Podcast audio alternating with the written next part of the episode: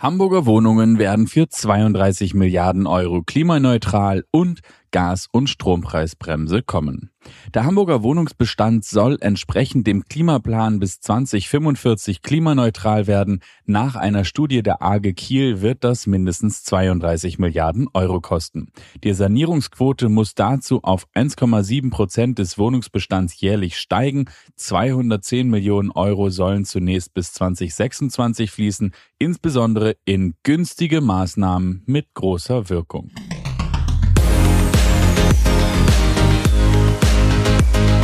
Zinshaus Team und Kenbo ist dein Lotse für Immobilieninvestments in der Metropolregion Hamburg.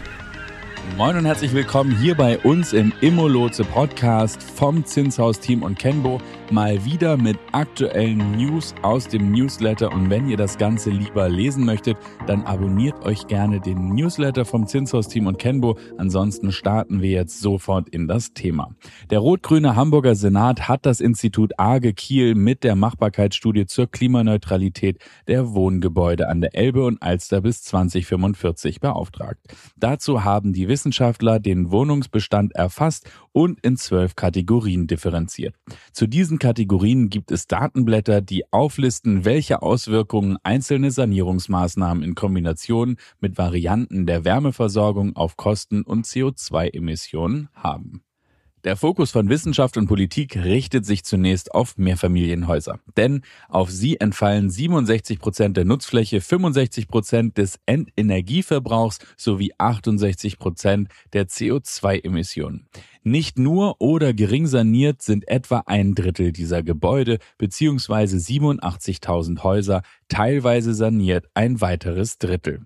Das Gros dieser Immobilien ist zwischen 1949 und 78 entstanden und bietet das größte Potenzial, um allein mit gering investiven, also billigen Maßnahmen wie zum Beispiel hydraulischer Abgleich, Rohrdämmung, Thermostate oder Hocheffizienzpumpen 20% Einsparungen zu erreichen. Um die Klimaneutralität bis 2045 zu erreichen, ist eine Erhöhung der jährlichen Sanierungsquote von derzeit 1% des Gebäudebestandes auf 1,7% nötig. Dazu wird die Hamburger Investitions- und Förderbank Programme auflegen zur Förderung von gering investiver Maßnahmen mit hoher Effizienz. Dazu gehört zum Beispiel die Optimierung von Heizungen, aber auch die Erstellung von Sanierungsfahrplänen für Wohnungsgebäudeportfolios oder aber auch für die Modernisierung von Mietwohnungen mit höherer Einkommens- und Mietpreiskappungsgrenze. Dazu gibt der Senat erneut Millionen aus. Anfang des Jahres war die Förderung über alle Programme zum Ausgleich der Baukostensteigerung des Jahres 2021 um 12 Prozent angehoben worden. Weitere 21 Millionen Euro sind in die Kompensation der im Februar ausgefallenen KfW 55 und KfW 40 Förderung geflossen. Insgesamt 210 Millionen Euro sollen bis 2026 zusätzlich zur Umsetzung der Klimaschutzziele bereitgestellt werden. Geprüft wird derzeit zudem eine deutliche Ausweitung der Förderdarlehen zu Zinssätzen weit unter dem Marktniveau. Auf Bundesebene will sich der Senat gegen eine weitere Erhöhung der Energiestandards aussprechen. Und damit sind wir bereits beim nächsten Thema, nämlich das Thema Gas- und Strompreisbremse kommen.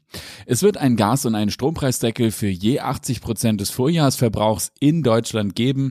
Für private Gaskunden und kleine Unternehmen übernimmt der Staat im Dezember die Abschlagszahlung für Gas und voraussichtlich ab Januar 2023 kommt ein Gaspreisdeckel in Höhe von 12 Cent pro Kilowattstunde. Ab Januar ist außerdem ein Strompreisdeckel in Höhe von 40 Cent pro Kilowattstunde vorgesehen. Nach langen Diskussionen werden die Vorschläge der Gaskommission zum Umgang mit den hohen Energiekosten weitestgehend umgesetzt. Aus dem 200 Milliarden Euro Paket des Wirtschafts- und Stabilisierungsfonds werden Gas- und Strompreisdeckel finanziert. Es gibt also eine Einmalzahlung im Dezember 2022 zur Sofortentlastung privater Haushalte sowie kleiner und mittlerer Unternehmen übernimmt der Staat im Dezember den Abschlag für die Gasversorgung. Wer mehr als 75.000 Euro im Jahr verdient, soll diese Entlastung jedoch im Veranlagungszeitraum 2023 versteuern, hat die Wirtschaftsausschusstagung im Bundestag ergeben und beschlossen. Spätestens ab Januar 2023 gibt es nun also den Gaspreisdeckel für private Haushalte sowie kleine und mittlere Unternehmen. Für 80 Prozent des Vorjahresverbrauchs gilt bis Ende April 2024 ein Preisdeckel in Höhe von 12 Cent pro Kilowattstunde. Allerdings gilt dieser Deckel nur für 80 Prozent des Vorjahresverbrauchs. Diese 80 Prozent Regelung soll die Verbraucher anhalten, ihr Heizverhalten zu optimieren, damit in der Summe Deutschland mit seinen Gasvorräten über den Winter kommt. Und nun noch zu einem interessanten Thema für dich als unser Zuhörer als Mieter beziehungsweise Vermieter oder eben auch in der Konstellation in einer WEG. Wenn die Vermieter bei den Energiekosten in Vorleistung gehen und die Differenz mit der jährlichen Heizkostenabrechnung verrechnet wird, läuft es bei der Einmalzahlung für Dezember ähnlich. Der Vermieter soll den Mieter im Dezember über die Höhe der Einmalzahlung informieren, gegebenenfalls auch als Schätzung des Betrags. Und die Verrechnung erfolgt dann mit der Heizkostenabrechnung, wo der Betrag jedoch gesondert ausgewiesen werden muss. Ähnlich ist es für Wohneigentümergemeinschaften vorgesehen. Die Hausverwaltung muss die Eigentümer informieren und den erstatteten Dezemberbetrag mit der nächsten Abrechnung verrechnen. Auch hier sind die Beträge konkret auszuweisen. Ist die Eigentumswohnung vermietet, hat der Eigentümer den Mieter zu informieren, sobald ihm die Höhe des Erstattungsbetrags bekannt gemacht wurde. Für Mieter mit einer Gasetagenheizung und eigenem Vertrag mit dem Gasversorger läuft es wie bei Eigentümern von Einfamilienhäusern. Entweder der Versorger verzichtet auf den Einzug des Dezemberbetrags oder erstattet ihn bis Ende Januar 2023. Ich hoffe, das hilft ein bisschen, um in dem aktuellen Durcheinander ein wenig den Überblick zu behalten. Und für den Fall, dass du eine erweiterte Frage hast, dann findest du unten in den Shownotes eine E-Mail-Adresse von uns, aber auch die Telefonnummer und natürlich den Link zu unserer Website. Zögere bitte nicht, direkt Kontakt mit uns aufzunehmen. Wir freuen uns auf dich. Wir danken für dein Interesse und würden sagen, bis zum nächsten Mal. Tschüss.